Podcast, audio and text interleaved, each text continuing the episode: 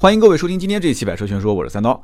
今天这期节目呢，跟大家聊一个现象，其实不是具体哪个车，就是这个别克的艾文利的这个现象。很多人说艾文利我知道啊，啊，最近的这个别克君越艾文利，对吧？那节目当中我也曾经提到过广州车展的时候，再加上如果有人看我们视频的话，国民车顾问啊，我专门也说过这个别克君越的艾文利的版本。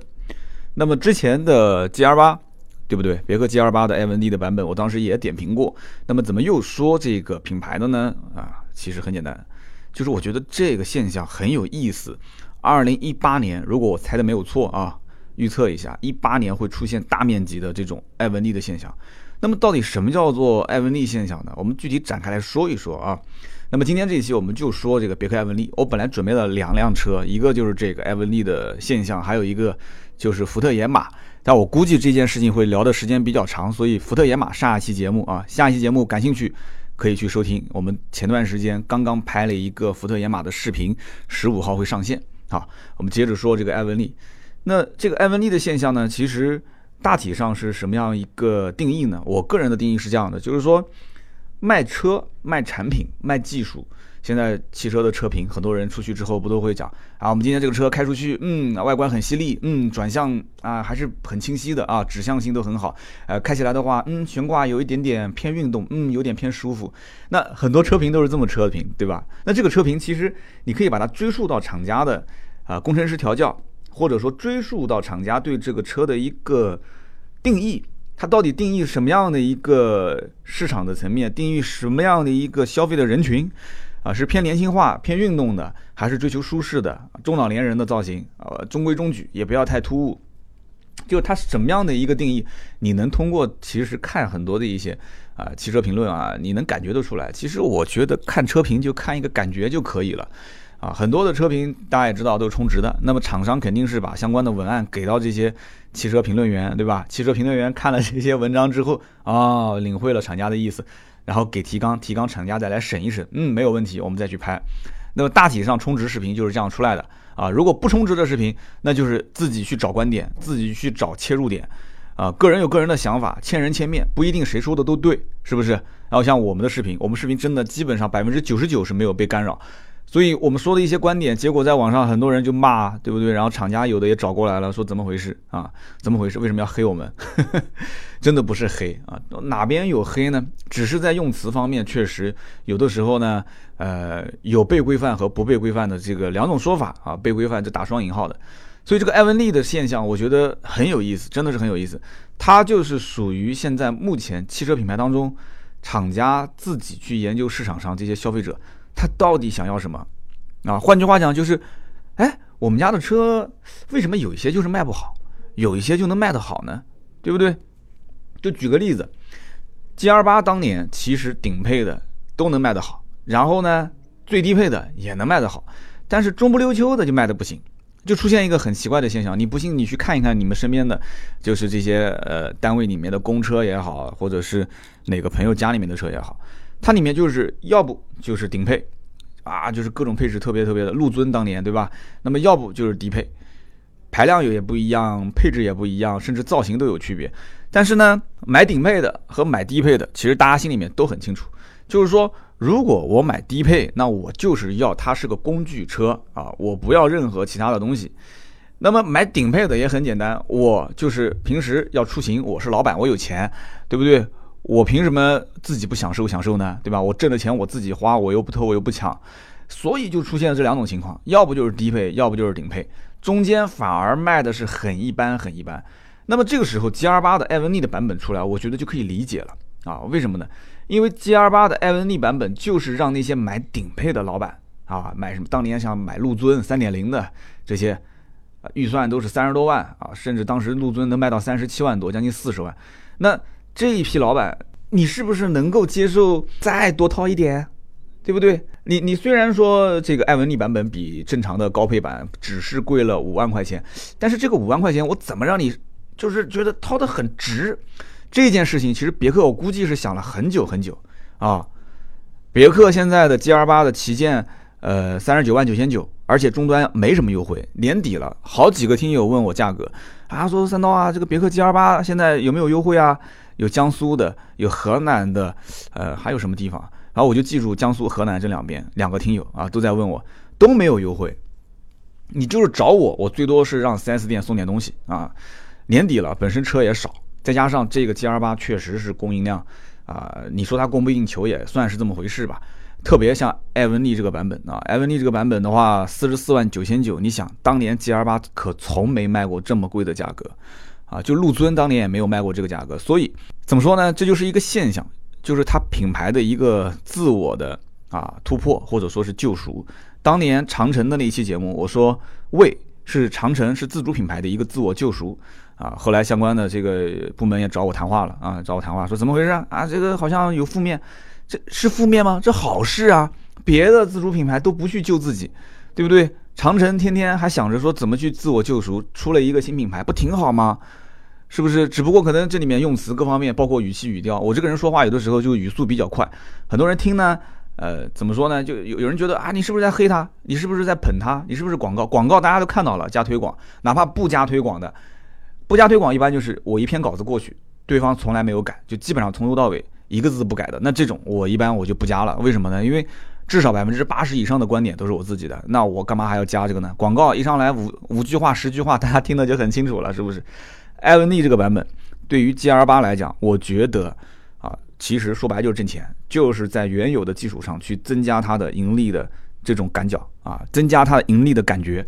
这个感觉，我觉得它找的是非常的好啊，找的非常好，不容易的。你要想把车子越卖越便宜，这个很简单啊。你像法国车，一上市降价，一上市官降，然后价格终端优惠幅度起步一两万、两三万，甚至四五万，它越卖越便宜，这个很简单。可是你要想把车越卖越贵。而且前提是在技术方面还没有什么太大的突破的啊，就虽然说发动机也变了啊，这个变速箱呢，你说开个 MPV 你你要那么那么好的变速箱干嘛？六 AT 啊，凑合着用用吧。就是说在这个基础上，他能把这个车的价格还是往上抬，这个我觉得就是靠营销的手段。所以我推断明年艾文利的这种现象，就是这种什么所谓的打造打造一个独立子品牌啊，什么高端品牌、高端服务，这个明年在。国内不仅仅是合资品牌，我怀疑明年的自主品牌，什么奇瑞啦、吉利啊、长安啊、比亚迪呀，肯定都要玩儿啊。合资品牌，其他的人也肯定要玩。大众是首当其冲，到现在为止，我没听说啊，买个什么大众的车，我可以享受独立的 VIP 的专享的呃这个人工二十四小时在线服务，专享的 VIP 的休息室，就有没有 VIP？有。但是没有听说买哪个车，对吧？你就是买到辉昂，我也没听说辉昂打广告讲买辉昂可以享受 VIP 独立休息室，就是这个东西可能有一些 4S 店已经是这么做了，但是从官方宣传的角度来讲，没有 get 到这个点。你看人家艾文利就这么玩，这是一个。二一个，你看啊，这一次广州车展不是上了君越嘛？我觉得君越这个车跟 GR 八的艾文利的这个版本又不一样。它这是两个层面，君越这个层面呢，我是这么分析的啊，大家听听对不对啊？也不一定我说的就对。G R 八的艾文利四十四点九九，跟旗舰是差五万块钱，这个五万块钱那就要好好掂量掂量了，对吧？配置上有没有区别呀？你的服务值不值这个钱？但是终端的实际情况是，G R 八的艾文利卖的很好，非常好，供不应求。那么君越是不是定价也是这个艾文利版本比豪华版，就是它的最高配贵五万块钱呢？对不对？那君越也是个二十多万，将近三十万的车，你 G R 八二点零 T 版本不也就是二十八、三十二、三十六、三十九，也就是这个价位嘛？那我不说贵五万，贵个三万、四万，那总可以吧？没有，君越的艾文利版本比豪华只贵了两万块钱，这个我当时在视频版本我说了啊，很多人应该也都听到了。但是这只是一个前提，第二个前提是它贵两万块钱，是相对于豪华版。可是豪华版这一次广州车展上的这个新款又降了一万块钱，原来是二十九点九八万，现在是降到了二十八点九八万。那也就是说，艾文利的版本贵两万，也就是变成了三十点九八万。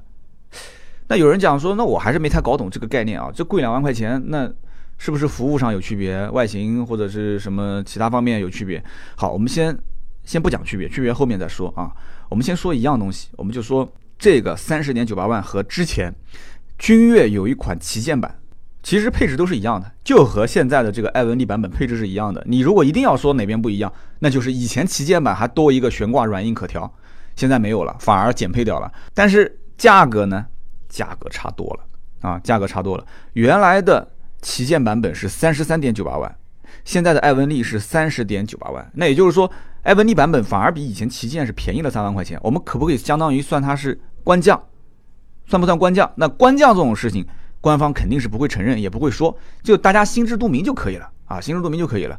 好，我们这是第一个，第二个，有人可能会说，以前的旗舰版价格定高了，所以没有人买。其实我认为不是这样子的，终端销售因为价格我很清楚，三四三十三点九八万的旗舰版，只要一到 4S 店，4S 店很清楚这车不好卖，这个旗舰版的车是不好卖的，没有多少人买君越，说买那么高的配置，那怎么办？终端降价，而且降的非常多，有我们听友当中卖别克的很多，大家心里面其实很清楚。真正三十三点九八万打完折的价格，就和现在的艾文利也有个三万来块钱吧，啊，三万三万三万多优惠幅度差不多，差不多。那么也就是说，实际入手的价格，艾文利版本和以前的老版本的旗舰版其实是一样的。那么为什么现在艾文利版本就供不应求了呢？哎，这个这个情况很有意思啊。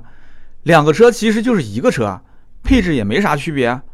讲起来，老版的配置比新版的配置还高了一点。打完折的价格也差不多，那为什么就现在的艾文利版本就就卖的就那么好呢？供不应求，来一辆卖一辆，真的是这样。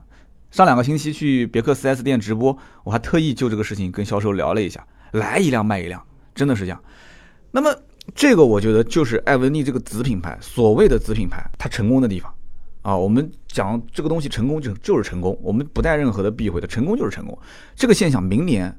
一定会被大肆模仿，百分之百。很多的厂家肯定在想这件事情：什么子品牌不子品牌？这个东西其实说白了就是挣钱，就是来赚钱的啊！伯爵子的车身颜色，这个我觉得这一招太毙命了，真的太毙命了。伯爵子就这一个型号有，哎，所以我们去分析分析。我相信听节目的很多也有厂家的人，对吧？之前跟捷豹合作，哎，听说捷豹那边有厂家在听。然后之前跟这个这个一汽合作，哎，一汽厂家也有人在听我们节目。这个就要好好的想一想，真的是这样。伯爵子很多的销售啊，他其实在卖车的时候，我我感觉他也没有太突出这些东西。一定要强调，这就是唯一的、专属的，只有艾文利的车才有的颜色。哎，OK，对吧？那很多中国人为了这个什么所谓的限量身份，买个身份啊，为了这种东西，他是不惜余力啊，任何钱这个东西既然都花了一两万块钱，你得告诉我差别在什么地方。以前的旗舰版。那个什么所谓的配置差别啊，这有啥意义呢？我一会儿要说，配置艾文利版本跟以前老旗舰版本的配置，其实多出来的东西就是比豪华版多的，不就一样的吗？多了什么呢？多了后排的两侧气囊，多了后排的加热通风，啊，后排的按摩座椅，后排的遮阳帘，后排的独立空调，那看得很清楚了，对不对？其实以前旗舰版的定义也很清晰啊，就是给那些老板。啊，或者说至少出门能带一个助理或者带一个司机的老板，对于这些人来讲的话，这个车你买回去是享受的，啊，前面有人开，你坐在后面吹吹空调、按按摩，哎，对吧？跟人谈谈事情、睡个觉，这都无所谓。你要是如果天天自己开，那你肯定是犯不着买这个版本，对不对？可是这些老板其实也很清楚，那我是不是那么多的时间在车上？没有那么多的时间，我自己的办公室都有按摩座椅，我还要坐在车上按什么摩呢？对不对？什么加热通风，空调打低一点不就行了吗？对不对？你要如果天热了，我买个座椅套不就行了吗？这很多人会自我安慰，这些东西啊，买车到最后你会发现很多东西当时想的和实际买回来用啊，就完全不一样，你知道吗？完全不一样。所以这个伯爵子一招毙命，不要谈那些虚的。两个车其实没什么区别，旗舰和现在的艾文利的配置真没什么区别，但是就告诉你伯爵子。唯一专属配色，而且车上艾文利的那些标你也看到了，对吧？然后木纹饰板也给你做了一些所谓的什么啊工艺方面的一些啊处理啊，你感觉这个逼格真高，两万块钱才贵两万块钱，什么地方挣不到两万块钱？买买买买买，必须买啊！所以艾文利就一下炒火了，这个一定会让明年很多合资品牌啊、自主品牌，甚至于豪华品牌都会去争相模仿。对不对？我我做奥迪那么多年，我到现在也没听说卖什么奥迪车，卖奥迪的哪一个型号说能有专属 VIP 休息区？我公司有啊，公司有 VIP 休息区啊，一直就是放那个地方没人管。有的时候普通的客户，哎，他也能去做 VIP 这个休息室，VIP 休息室里面有放电影的，哎，就就就没人管。我当时也在奇怪，我说这个 VIP 休息室为什么就不能把它管起来呢？那 4S 店当时就觉得说，那我们就收年费啊，VIP 休息室我们就一年收他个一千九百八啊，因为奥迪的车主都以为他们很有钱，一千九百八，我当时就在想，你收他一百九十八都没有人交钱，你信不信？还一千九百八，后来也是不了了之了。啊，你当人家钱不是钱啊！真的是买奥迪的，你别说开奥迪，开奔驰都没钱。我跟你说，真的。所以你收他一百九十八年费，你说你去保养维修的时候，你可以做那个 VIP 休息室，鬼才给你交这个钱呢，没人给你交。我跟你说，真的是这样。但是你在卖车的时候，你就给他告诉客户提供了 VIP 休息室。我也去看了别克的这个 VIP 休息室，别克的 VIP 休息室，其实 4S 店也是寸土寸金。而且毕竟大量的用户都是普通用户，他不可能把 VIP 休息室做的那么的奢华。很多的别克店都改造过了，都有这个什么 VIP 或者是艾文利车主专属休息室。什么叫艾文利车主专属休息室？就是 VIP 休息室嘛。就其他车的车主，你其实通过消费积分各种方面，你最终也可以升级成 VIP 啊，也有一个上升通道。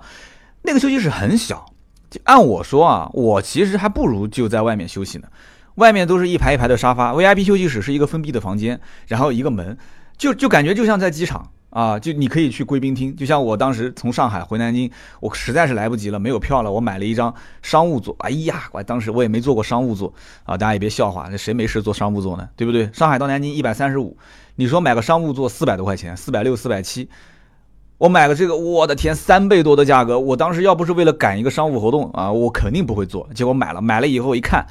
我才知道高铁站还有商务休息区啊，商务座休息区，那这感觉你是那那是真的嗷嗷的好，不用说的啊，进去还要拿身份证登记啊，然后各种吃的都是免费，然后里面你看看我，我看看你，对方会要看一看，说你是不是符合这个商务座的身份，你是不是哪个可能平时在杂志上啊或者电视上能看到的人？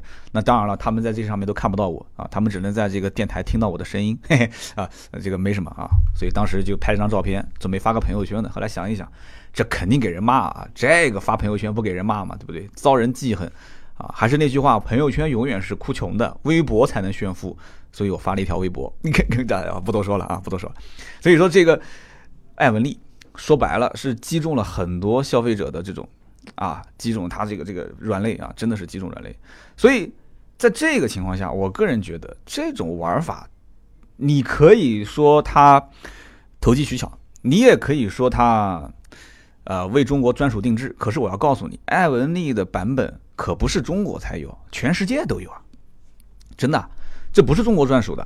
而且，呃，了解一点的人是知道的，艾文利除了君越艾文利和这个 G R 八艾文利本身，国外还有一个就是昂克雷的艾文利版本。哎，说到这个昂克雷的艾文利版本啊，我还要再说一个我研究出的观点啊，就是说，大家会发现一件事情啊。这个昂克雷一直都没有消息，很多人其实都在想，说这个昂克雷为什么就不能稍微的捯饬捯饬，然后改头换面，用一个小一点的发动机，呃，价格再降低一些，对吧？呃，他们可能自己认为打的是 Q7 啊，打的是什么宝马的叉三，就这一个级别的。但是其实别克自己心里很清楚，别克啊。别克不就跟福特、大众、丰田、本田不就一个级别吗？对不对？你想干嘛？还你还当真说去去打什么这个这个奥迪 Q 五这些车什么的？别别别别，千万别想！当时也不是没人这么干过，对不对？之前日产楼兰，楼兰刚上市的时候，那眼睛高的就长到头顶上去了，都是要 Q 五打 Q 五打奥迪打宝马。哎呀，我最后呢？最后自己把自己打成这个样子啊，脸都给打肿了啊！所以，我我觉得啊，话可以这么说，营销都没关系啊，牛逼可以在营销的时候吹啊，你吹到天上都没事。但是心里面要很清楚啊，自己是张三李四还是王二麻子啊？自己家里面有几亩田几亩地，对不对？人家讲说，就像那个段子，前两天我拍那个抖音特别好玩。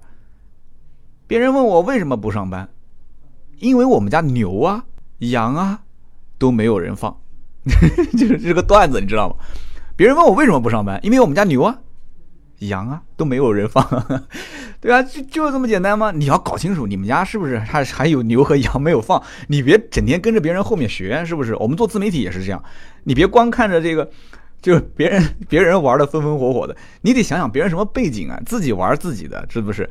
当时我看到一条评论，到我笑，我当时喝水差点把我电脑都给笑喷了。他们说，汽车圈唯一不能改变的两件事情，就是城镇不充值和韩路不装逼。然后，然后，然后后面回复一长串，很多人回复说，其实这句话你把它反过来也是对的。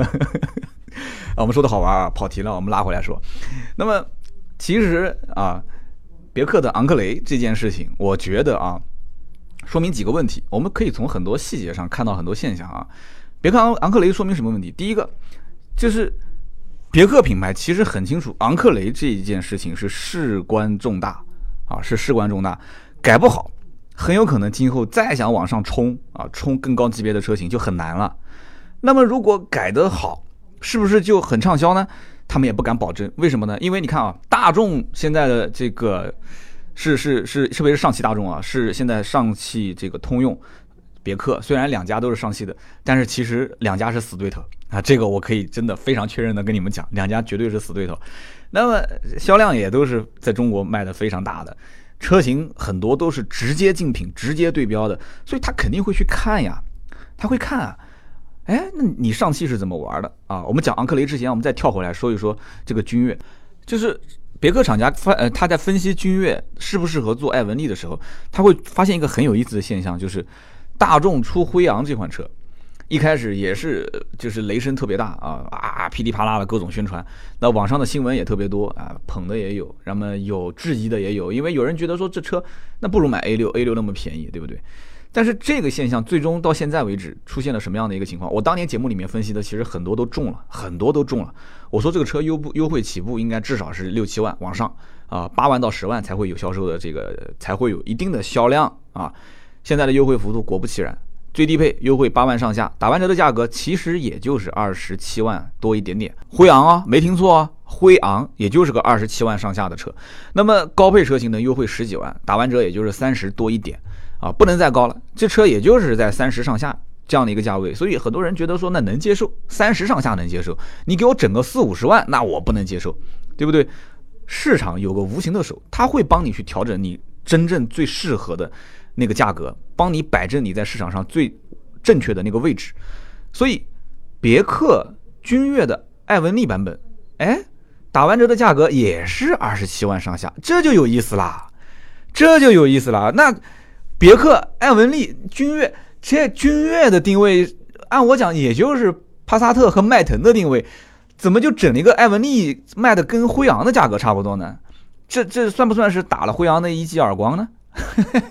啊，有人觉得说，那你这是在捧别克，是不是？你这是今天在吹嘘别克？那我们反过来讲啊，我们反过来讲，我们冷静的想一想，这其实也不一定是件好事。为什么呢？别克也很清楚，自己家族里面。是诞生不出像辉昂这样的车，这也是它的一个痛处，对不对？按我讲，像辉昂的车，我只说像啊，就这种级别定义的，别克家还不是没有。之前的林荫大道是不是？哎，那为什么林荫大道就不能让它复产？复产之后，我们也给它整一个林荫大道的艾文利版本的？哎，可不可以呢？旗舰轿车定位高于君越，啊，定位高于君越，那你不就是跟辉昂对标吗？但是没有啊，现在辉昂打完折的价格就跟别克君越、艾文利差不多。那很多人有，你只是没有对比。如果对比，那你会想，哎，那我是买个辉昂呢，我还是买个君越、艾文利呢？那这个时候又存在很多问题了。艾文利伯爵子专属配色，VIP 休息室，对不对？二十四小时专属 VIP 客服啊，车上那些这个标那个标都是艾文迪专有的。你买个辉昂开出去，别人认为帕萨特。啊，别人是以为是迈腾的，但是说，哎，我自己开的爽，对不对？我自己开的爽。好，那我们就不多说了，我们改天再聊自己开的爽的车。这个自己开的爽的车多呢，对不对？英菲尼迪的车子多了，那一系列都是自己开的爽的。雷克萨斯也是啊，包括讴歌，马上不是要上一个 T L X L 吗？这个车我们改天有机会聊一聊。我最近在联系去试驾，对不对？那么试完之后，我们就很清楚了，这车你就是哪怕你试各种试各种感觉，哇，开起来舒服，坐起来舒服。就是卖不好，不正常嘛，对不对？市场上有的时候就是这样。最大的悲哀是什么？就是你其实各方面不缺乏竞争力，但是缺什么呢？就是缺被人关注的那个点，就是连看都不愿意看你一眼，那这就是最大的悲哀。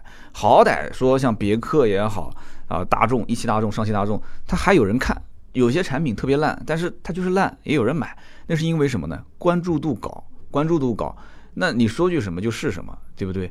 所以说，我觉得啊，你从君越的艾文利上面，其实能看到很多的一些很有意思的现象。我也分析这个现象，将来一定会在很多的一些呃国内的合资品牌也好，呃自主品牌也好，甚至豪华品牌也好，会去争相模仿，因为这是一个很切中中国消费者买车需求的一个点。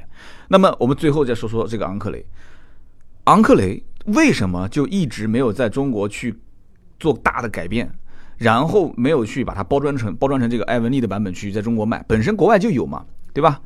其实我觉得很简单，这个道理很简单。首先。如果定位对外说打奥迪、宝马、奔驰，但是实际上这笔这这把这场仗肯定是赢不了的，那再往上冲没这个必要。第二一个，就算昂克雷这个车子最后说讲是这么讲，但是定价真的没那么高啊，我们定便宜一点，定一个。二十九点九九起步啊，然后三十三十三、三十五、三十六、三十七，我们把它当成是一个这个这个这个主力的消费群，好不好？那么也不要再进口了，因为你只要不进口的话，你不用交那么高的这个税费，对不对？不要交那么高的税费，在国产完了之后，在国内再给你整一个啥艾文利的版本，哎，就不像现在说五十多万、六十多万定价，我们定到一个三十多、四十多，便宜个十几二十万正常。是不是就是比正常现在的官方进口版本三点六定价便宜个十几二十万？但是这一旦要是投放到市场，它又是个七座，那很多人就会联想到说，丰田的汉兰达、福特的锐界，这两个车子是两座跨不过去的大山，你知道吗？真的是跨不过去，产品的各方面的竞争力都很强。那么昂克雷如果还是啊？